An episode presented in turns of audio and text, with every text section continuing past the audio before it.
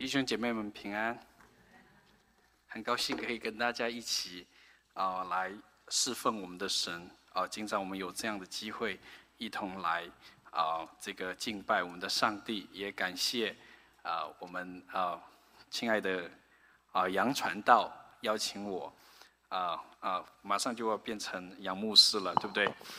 啊啊我们呃这个系列我们呃。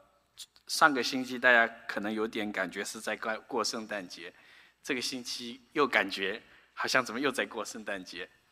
那我们我们我们说啊，基督的生死复活是我们整个信仰的核心，所以这个非常自然。我们读到这个呃经文的时候，我们是天天的思想耶稣基督的。生平哦，这个是很很显然的事情。那如果我们把自己的人生分成两个阶段，我们大家会怎么分？那有些人可能会根据年龄来分，哦，四十岁之前或者五岁五十岁之前或者五十岁之后，也有可能会根据你的学历来分，哦，大学毕业之后，啊，大大学毕业之前或者博士毕业之前，博士毕业之后。那也有可能，呃，根据婚姻来来分，结婚之前、结婚之后。但是我们还有一种分法，就是信主之前或者信主之后，因为我们认为这些都是我们重要的时刻。我们的经文也展现出一个非常简单的时间轴，就是朝拜新生王。因此。我们可以很自然的把东方的几个博士的人生划分为朝拜前和朝拜中，甚至是朝拜后的人生。那我就想从两个阶段来啊思考这段经文，就是朝拜前和朝拜中。那一到六节是朝拜前有启示引导，表示过去。换言之，如果没有上帝启示的引导，东方的博士不可能来朝拜耶稣。马太用一种非常生动的手法，将东方的博士出现在耶路撒冷这一件事情呈现在读者面前。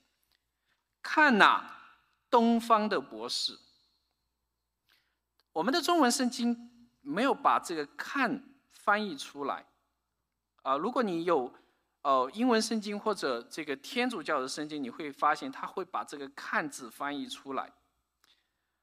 不是说我们和本不对啊，我们说翻译都有某种的考量。马太是要读者引起注意，因为这是一个非常不寻常的事件和时刻。我们知道，虽然耶路撒冷作为国际大都市，常常有国际游客出现，但是这一次却非常不一样。因为这些东方的博士是为了要寻找并朝拜犹大的王。那么这些东方的博士到底为什么要朝拜一个犹太的王呢？他们虽然看见了这个星星，表示有一个犹大的王出生，那么跟他们作为外邦人又有什么样的关系呢？马太并没有告诉我们太多的细节，关于这些呃这个呃东方的博士如何。呃，认识这个犹大的王，一方面他们不知道犹大的王具体出生的地点在哪里，所以他们才会出现在耶路撒冷。另外一方面，他们却有着上帝的启示，引导他们从遥远的东方来朝拜这位新生王。我们晚些会来解释这个东方到底是在哪里。但是我们首先来看第一点，就是上帝用超自然的启示来启示新生王的诞生。我们必须要从他们的几个博士的身份说起。我们中文把它翻译成博士，好像这个像我们拿了一个呃最高学位一样，当然不是这个意思。更确切而言，它指的是占星家。我们中文的翻译。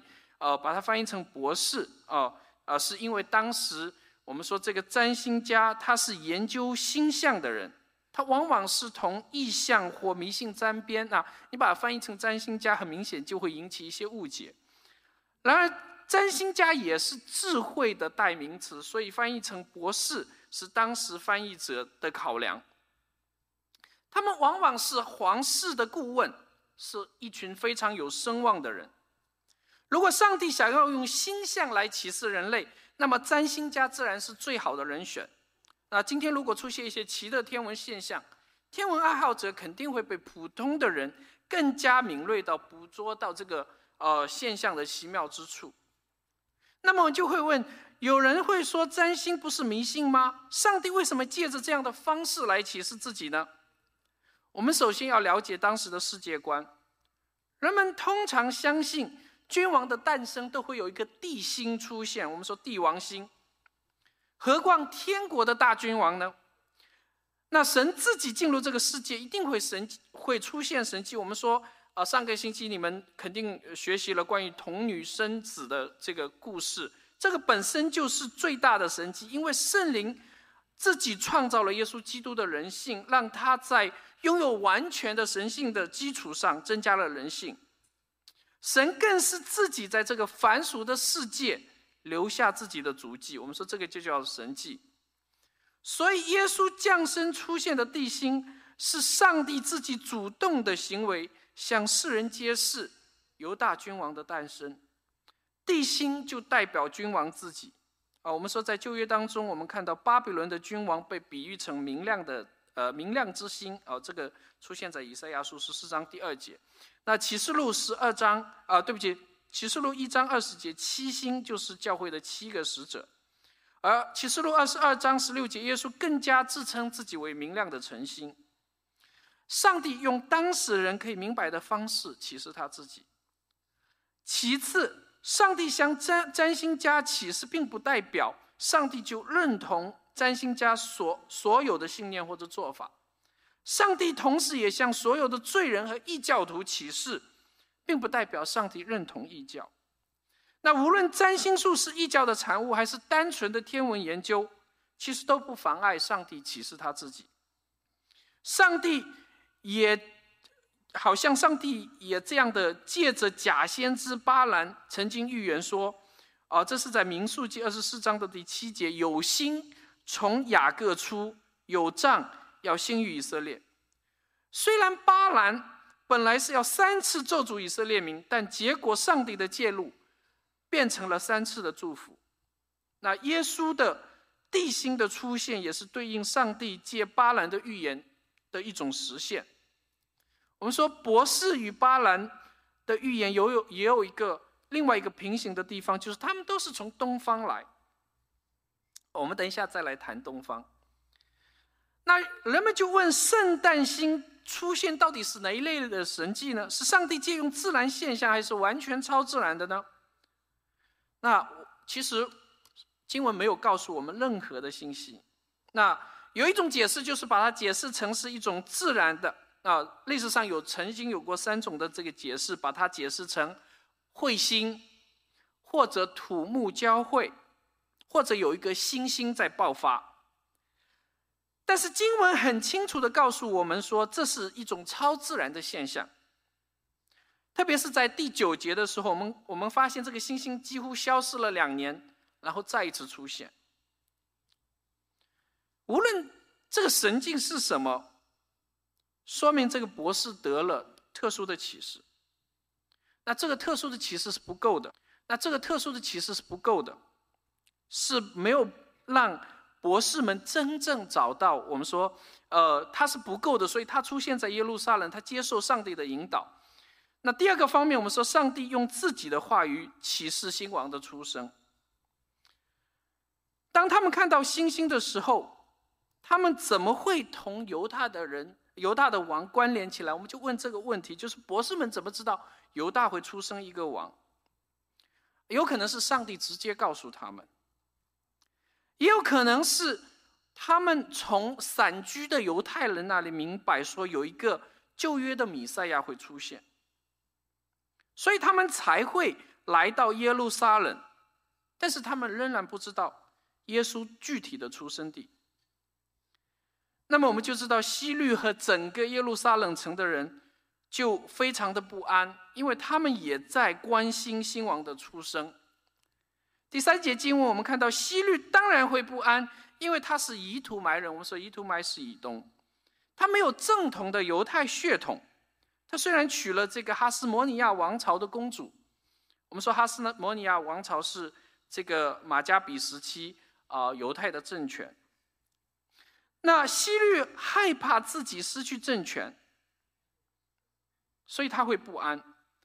而耶路撒冷不安的原因，是因为他知道西律是个疯子，为了自己的政权不择手段，六亲不认。他甚至杀死了自己三个亲生儿子。因此，我们说这个凯撒奥古斯都都调侃说，做猪都比做西律的儿子要强。那因为猪在当时的语言是 huis，儿子是 huos，啊，听起来很像。所以希律当然是最想知道谁是那个新生王，所以他就请来了祭司长和文士。那祭司长、文士当然知道。犹大的新生王是出生在犹太的伯利恒。那马太就进一步引用这个经文来解释。我们说马太福音第二章第六节，就是犹大地的伯利恒呐，你在犹大诸城中并不是最小的，因为将来有一位君王要从你那里出来，牧养我以色列民。马太并没有照抄不误的引用旧约圣经。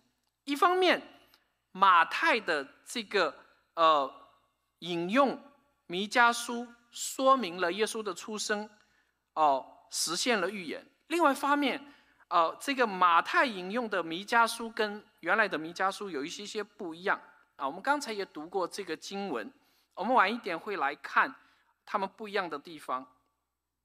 那么，我再来读一遍这个弥迦书的第五章第二节。伯利恒以法他，你在犹大诸贞中为小，将来必有一位从你那里出来，在以色列中为我做掌权的。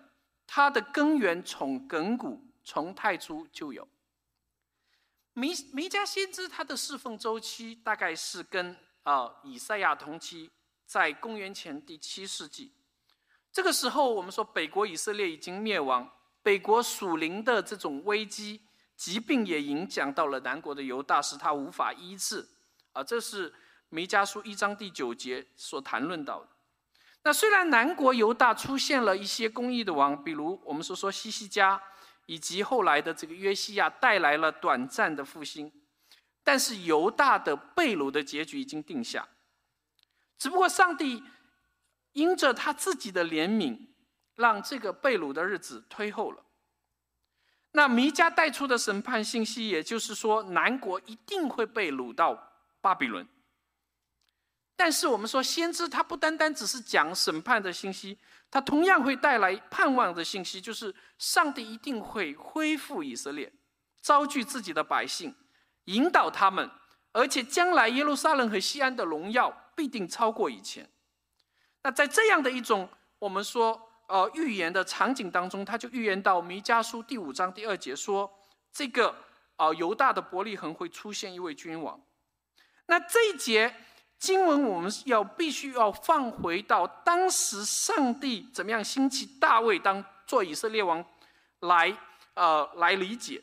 撒母耳记下第五章第二节，耶和华上帝对大卫说：“你必牧养我的民以色列，做以色列的君。”我们说，当时这个伯利恒以法，他确实是一个非常不起眼的小城，而大卫在家排行老八，是一个微不足道的小角色。然而，上帝却决拣选大卫代替失败的扫罗，成为以色列历史上最大的君王、最伟大的君王。而且，上帝更与大力大卫立约，让他的子孙永远继承王位。我们知道以色列后来的失败，啊，使得整个对上帝的呃，上帝对以色列和大卫的应许，好像是从人的角度已经是完全失败了。但是上帝他自己是信实的，他要介入这个历史，所以他要兴起与大卫一样的这个呃一位弥赛亚，他要成为全地的主。那我们说，上帝引导这些呃这个博士是基于他自己的话语，要实现他自己的话语。上帝因此对占星家有两方面的启示：第一方面就是特殊的神迹引导；第二方面就是他自己借着先知和整个旧约对弥赛亚出生的预言。那么这段经文对于马太以及马太的读者。有什么样的意义？我们来谈第三个方面，就是启示的历史意义转向读者的意义。马太的意图，他是要向第一世纪的读者见证犹大和天国的大君王已经来了，而原始读者们需要接受的事实，就是他们必须要和博士一样，要接受上帝启示的引导，从而认识并敬拜耶稣这位君王。特别是犹太人，我们说马太写作的主要对象是犹太人，他们要认识到基督的国度将治理万邦。我们提到这个呃，这个博士是外邦人，以色列不能这个硬心拒绝。虽然我们说看到这些祭司长和文士拥有旧约圣经比博士拥有更完整的启示，但是他们并不知道。耶稣基督的降生。另外一方面，耶路撒冷合成的不安也侧面反映出，他们并没有因为耶稣的到来表现出应有的欣喜若狂。马太邀请他的读者同博士们一起，因着上帝完全的启示，去朝拜耶稣基督。那么今天，上帝的启示已经完备，他赐下话语。让我们认识耶稣就是天国的大君王，我们每个人都需要去朝拜这位大君王。一方面，上帝会借着一些普遍或特殊的经历来引导每个人去朝拜这位大君王；另外一方面，上帝会用自己的话语清楚地告诉人们，耶稣就是这位大君王。我们当中也有可能有些人是因为疾病信主的。也有可能是因为其他的情况走投无路来信主的，或者只是简单的观测这个宇宙或者星空，觉得神存在，所以来探求神。但是这些特殊或普遍的经验是不足够的。虽然博士有星星的引导，但是他们对基督的认识是不完整的。他们需要上帝的话语。换言之，我们对基督的认识还需要上一上帝的话语进更进一步的加深和加强。我们需要明白，我们个人的经验必须符合上帝一贯的圣经启示。这也是为什么马太和新约的作者他反复强调旧约的预言性或者旧约的重要性。我们只有透过圣经，才能够更加认识耶稣，我们才会更加愿意去朝拜这位君王。我们要好好读旧约，也要好好读新约。我们只有好好明白旧约，我们才能够更好的明白新约，因为新旧约是一个完整的故事，因为新旧约都是上帝的话语。但是现实的处境是，让我们往往忽略上帝的话语，特别是这个旧约的经文。我们说，上帝的话语是带着福音的能力。我们都听过这样的故事：当不幸的人拿起圣经读的时候，总有一些人会相信的，因为这是上帝的话语。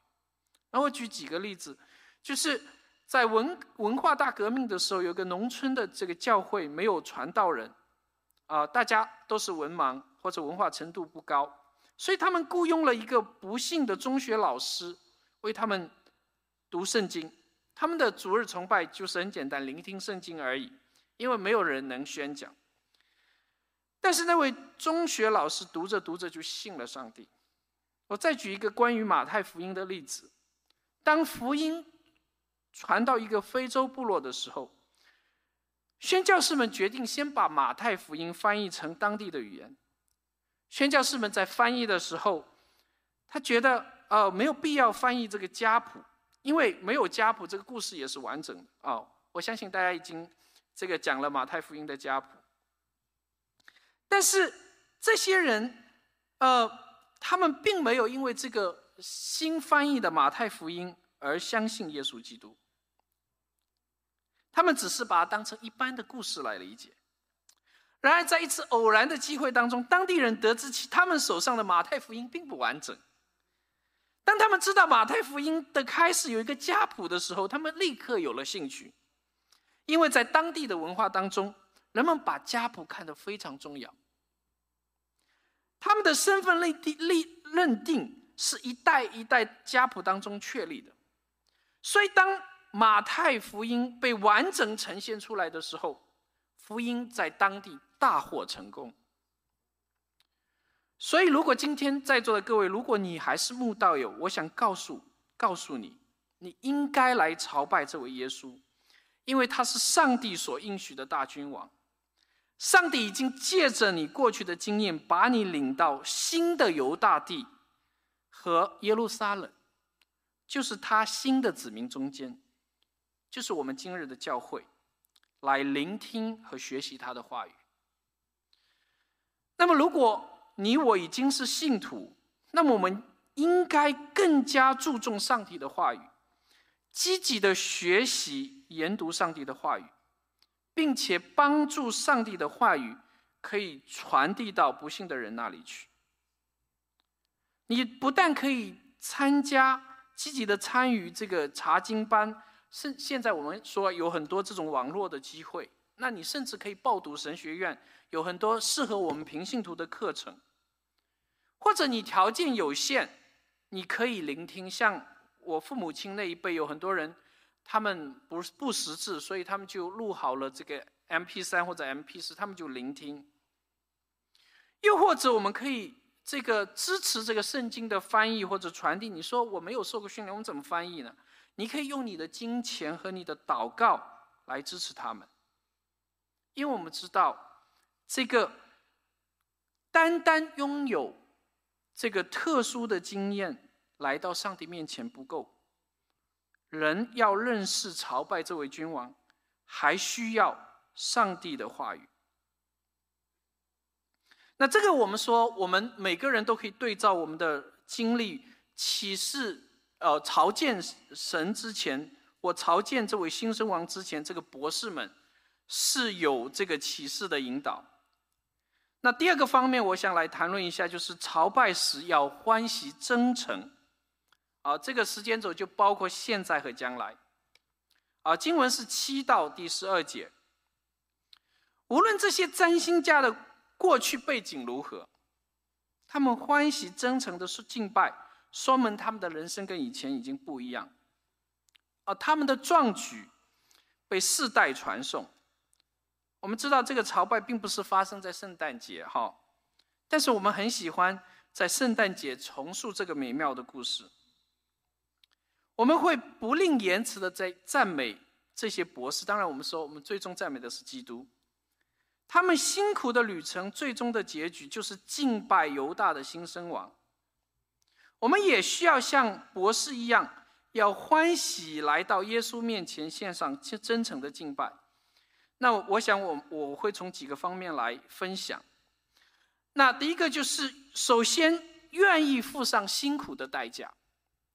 我们说，在古代的世界，旅行并不是一件非常容易的事情。如果这些博士是从巴比伦出发，那么这个东方指的就是巴比伦，他们大概需要花四个月的时间完成九百英里，就是一千四百四十八公里的旅程。那四个月的时间。不短也不长，但是呢，我们说这里有一个冲突，就是时间上的冲突，因为希律屠杀了两岁以下的男孩。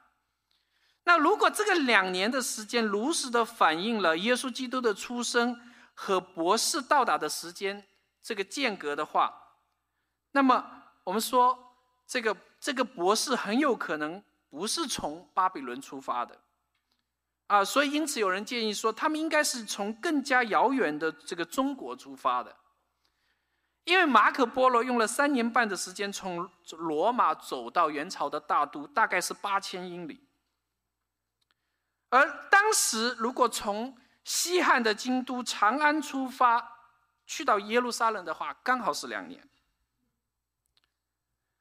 那有人说这个。东方是中国，是因为当时中国的这个天文研究非常发达，而且有证据显示说，在公元前四年到五年之之间，西汉的文献告诉我们有一颗星闪亮了七十个昼夜，所以有人认为说这个星是呃是自然可可推理的，但是我们说这是超自然的启示，虽然我们说并非没有可能，这个博士。是这个呃，从遥远的中国来的，但是我没有任何任何的历史根据证明基督教的信仰这么早就被带到中国。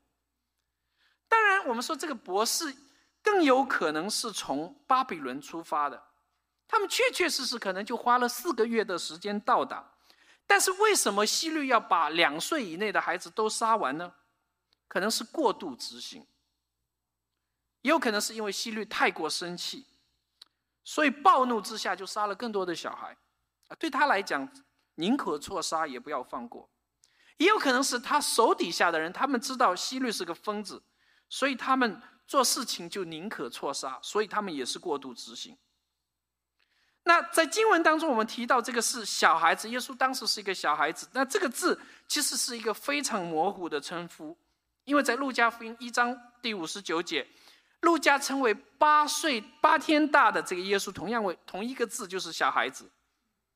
那耶稣在约翰福音二十一章第五节的时候，叫那那那个七个门徒，包括彼得他们七个门徒去打鱼，也叫他们为小孩子，所以他们肯定是超过三十岁。所以这个小孩子是一个相对的，我们我们知道这个在父母眼中，这个小孩，这个无论你多大，永远都是小孩子，所以他是同一个字。那。我们说很有可能他们是从巴比伦出发的，但是无论如何，这个古代的旅程是非常艰辛的。那我们今天也是一样，如果上帝引领我们去敬拜这位新生王，我们也应该付上付上相应的代价。但是现实的情况就是，我们这个。呃，现代的人往往不愿意，甚至不愿意付上代价来教会做礼拜。那是因为我们敬拜的错解就是以自我为中心，而不是以基督为中心。那第二个方面，我们说这个朝拜上帝是除了要付上代价，甚至我们说辛苦的代价，甚至要面对敌对的势力。我们知道朝拜基督是上帝对每个人的心意，也是对博士的心意。而这几个博士朝拜这个新生王，是上帝所差派的。那希律他听到了，他就心生一计，暗暗的招聚博士们。希律可能非常谨慎，因为他生怕这些博士们怀疑，因为他的动机是要了要杀害这位新生王，所以他假装敬拜新生王。并且询询问圣诞星到底什么时候出出现？他们询问他询问完了，呃，这些博士们，呃，我们说马太用一种很反讽的方式来描述，希律猜他们出去。经文其实没有解释博士们如何应对希律的召见，但是如果他们知道何成不安，他就知道希律不是真心的。他们甚至已经知道希律是一个怎样的王，所以面对希律，并不是一件非常容易的事情。也许他们在这个希律面前虚以委蛇、假意顺从，但是他们的挑战却是真实的。如果他们处理的不好，甚至都可能掉脑袋。我们往往只看到博士们朝拜新生王那荣耀的一面。但是，我们也要看到，他们直面西律，是一种面对敌对基督的势力。我们不知道他们是勇敢还是软弱。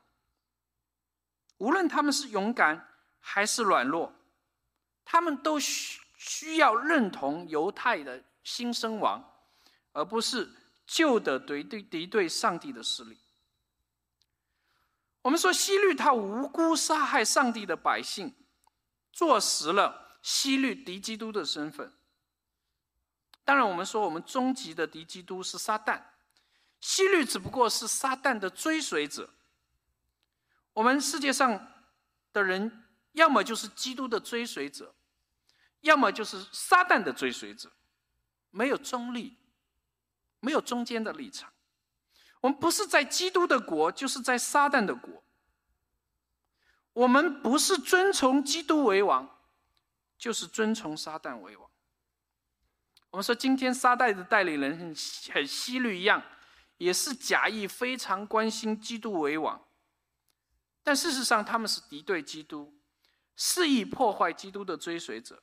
那有些国家非常热衷的管理基督教事务，但事实上是在破坏世界。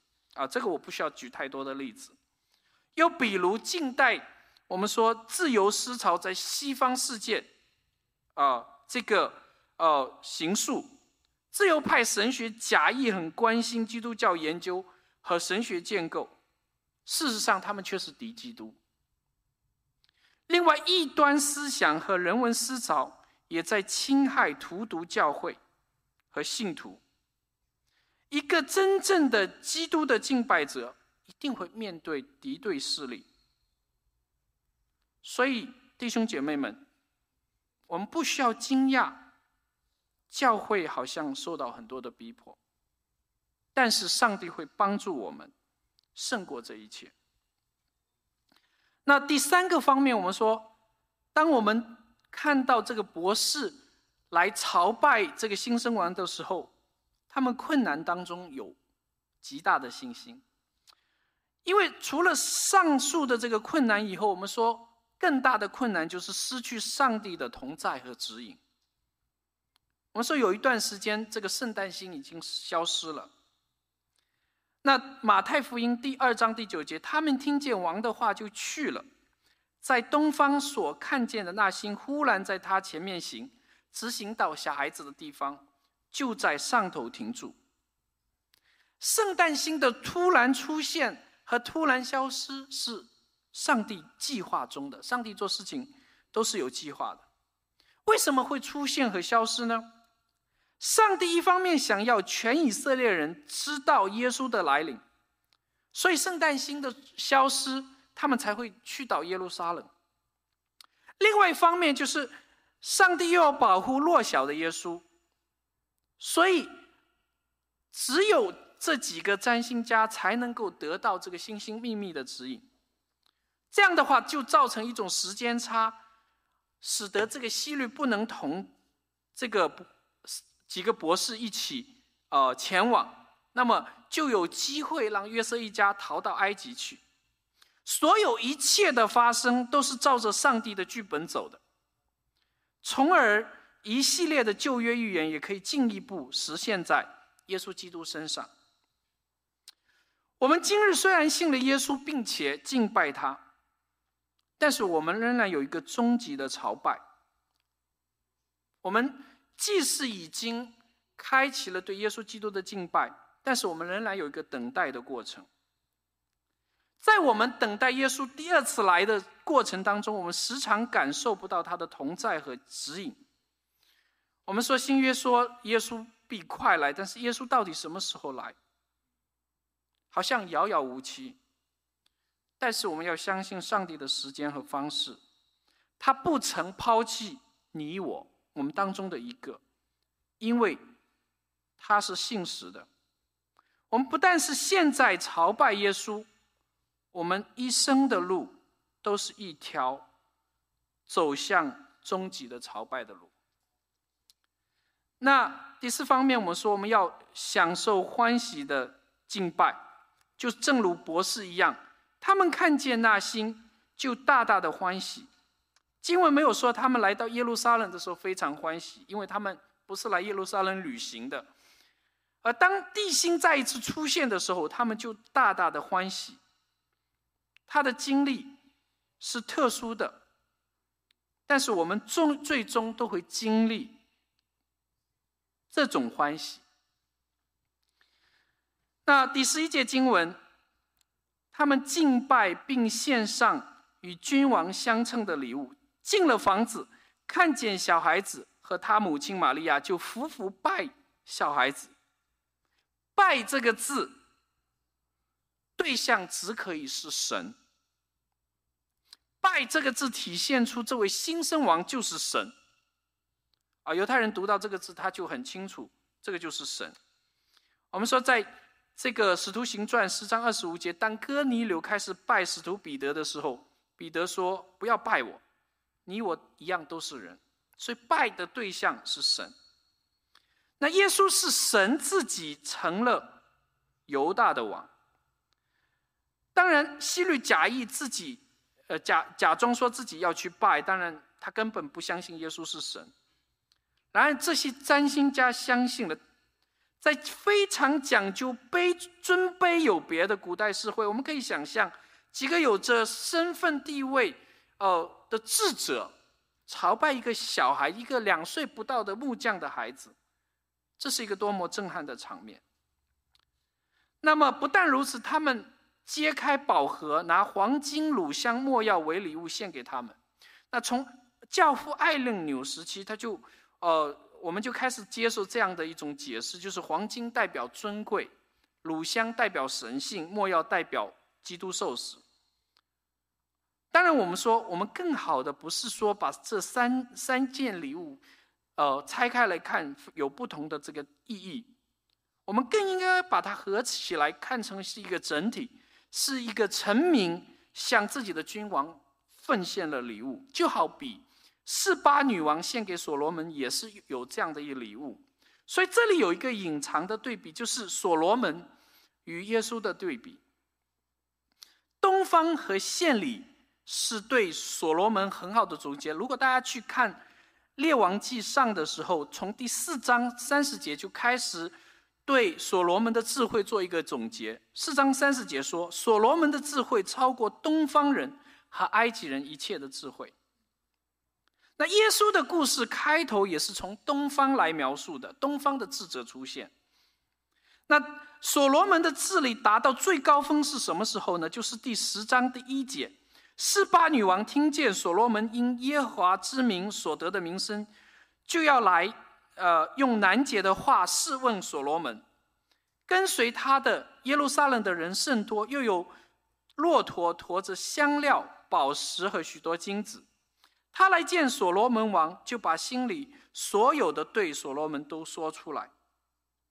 我们有就看到所罗门故事的记载，是以东方开始。以四八女王献礼物结束。那耶稣的故事是东方开始，以东方的博士献礼物为结束。那么马太福音二章一到十二节是整个所罗门王朝的缩影和对比。所罗门王权的焦点是智慧，暗示着耶稣基督的智慧将取代所罗门。但是和所罗门不一样的地方，耶稣他没有失败。而所罗门在列王记上十一章开始就走下坡路，导致王国分裂。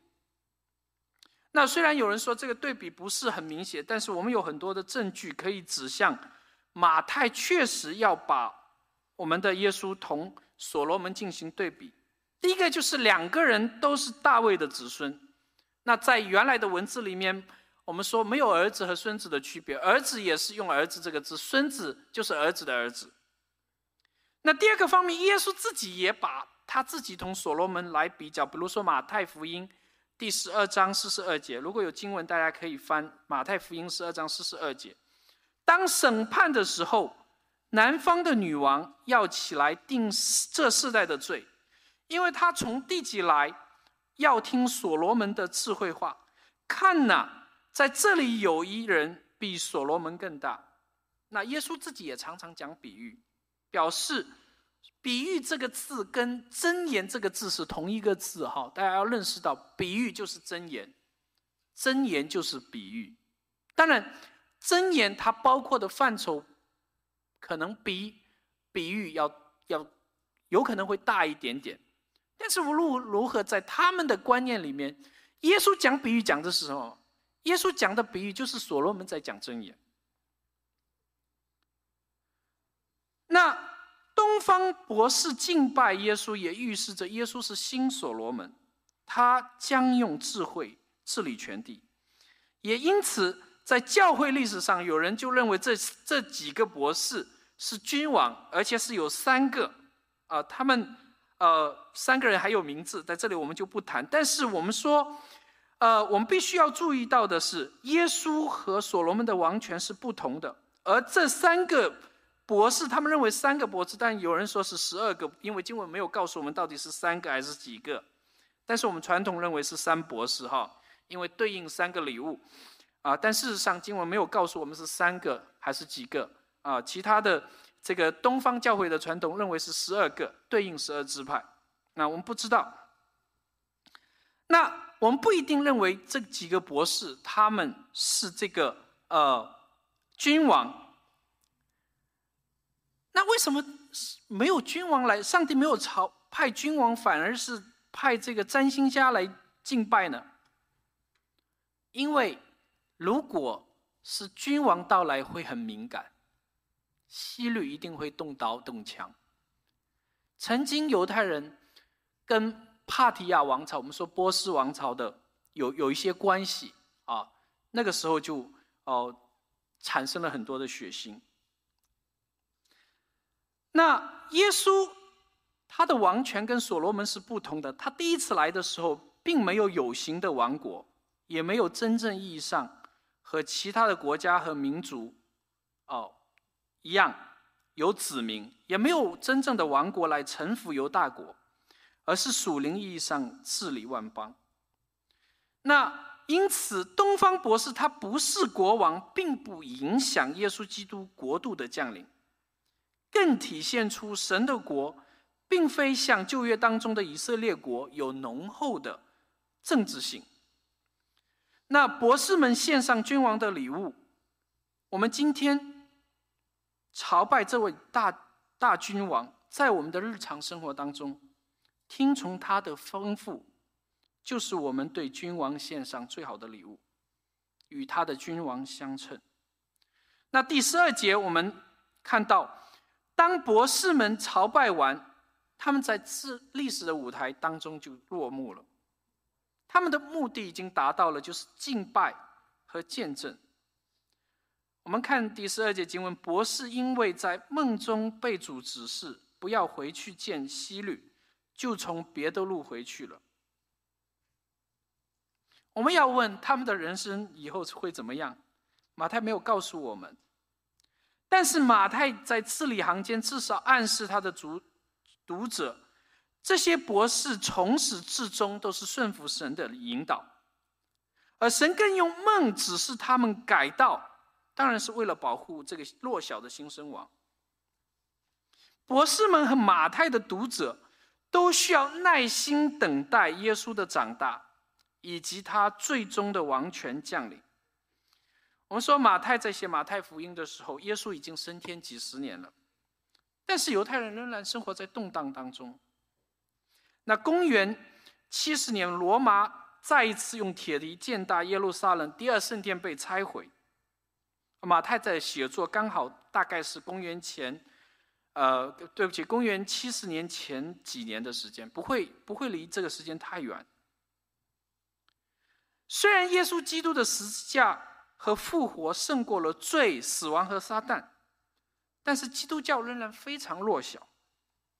当时的基督徒仍然活在一种已然未然的张力当中。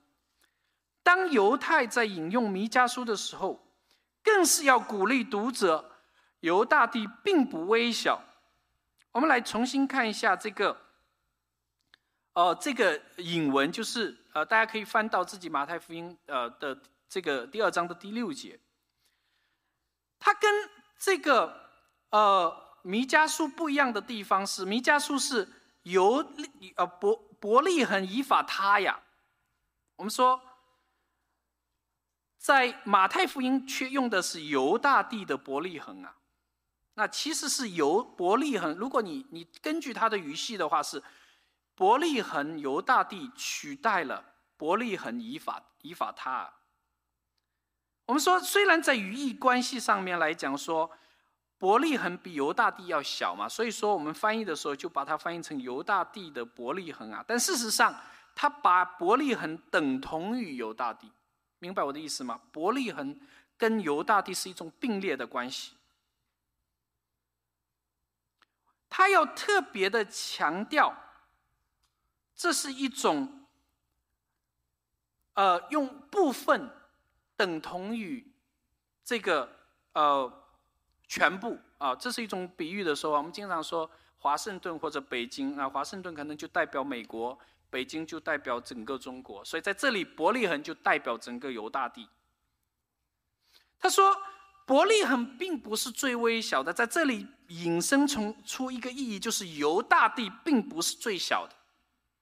很显然，犹伯利恒和犹大地在罗马和希律的统治下是微不足道的。而且他说，伯利恒和犹大地在诸城当中并不是最小的。啊，这个翻译其实也是有点奇怪，因为我们说犹大地怎么会把被他称为是一个城市呢？那这个字，其实我们说，在古代的世界是城市，跟我们现在的这个城市的概念是不一样的。古代的城市的概念就等同于政权。那在这里，他要强调的是，虽然犹大帝在政权上是微微小的，但是新王的到来，使得犹大帝成为自大的。那犹大帝成为自大，到底只是属灵的意义，还是终末的意义呢？还是有字面的意义呢？那很多学者有不同的看法，特别是我们说有呃不同的解经家，在这里我们不会详细谈论啊。特别是罗马书提到这个以色列全家得救到底是什么意思啊？不是我们今天所要关心的重点。那么我们要关心的是是。虽然今日的基督教同初期的教会比起来更加的兴旺和广传，但是基督教并没有传到地极，在很多的地方仍然敌有敌对基督教和逼迫基督教。作为圣经立国的美国，更甚至变成了后基督教的国家。我们说自由主义盛行，不法的事情增多，所有基督的国在很多的地方仍然是非常弱小的。但是基督的国必定会变得更加强盛，他的国在初期教会和在这个幕后的世界当中必定会强而有力的拓展开来。虽然最后的时刻撒旦会疯狂的反扑，会越来越猖獗，但是神掌管一切。博士朝拜耶稣是向犹大。和全世界宣告，耶稣的王权已经开始。马太深刻的记载了，耶稣就是那位旧约所预言的弥赛亚，是以色列的新，是新的大卫，新的所罗门。他的治理将会取代世界上一切的权柄，因为他不但是大卫的子孙，更是神自己。虽然敌对的势力仍然猖獗，但是我们必须去朝拜这位君王。他对自己的门徒也说：“天上地下所有的权柄都赐给我了。”我们需要忠心顺服、等候和忍耐，只等到他再来的时候。上帝自己的作为会保护我们，我们将在永恒中欢喜的敬拜他。我们一同低头来祷告。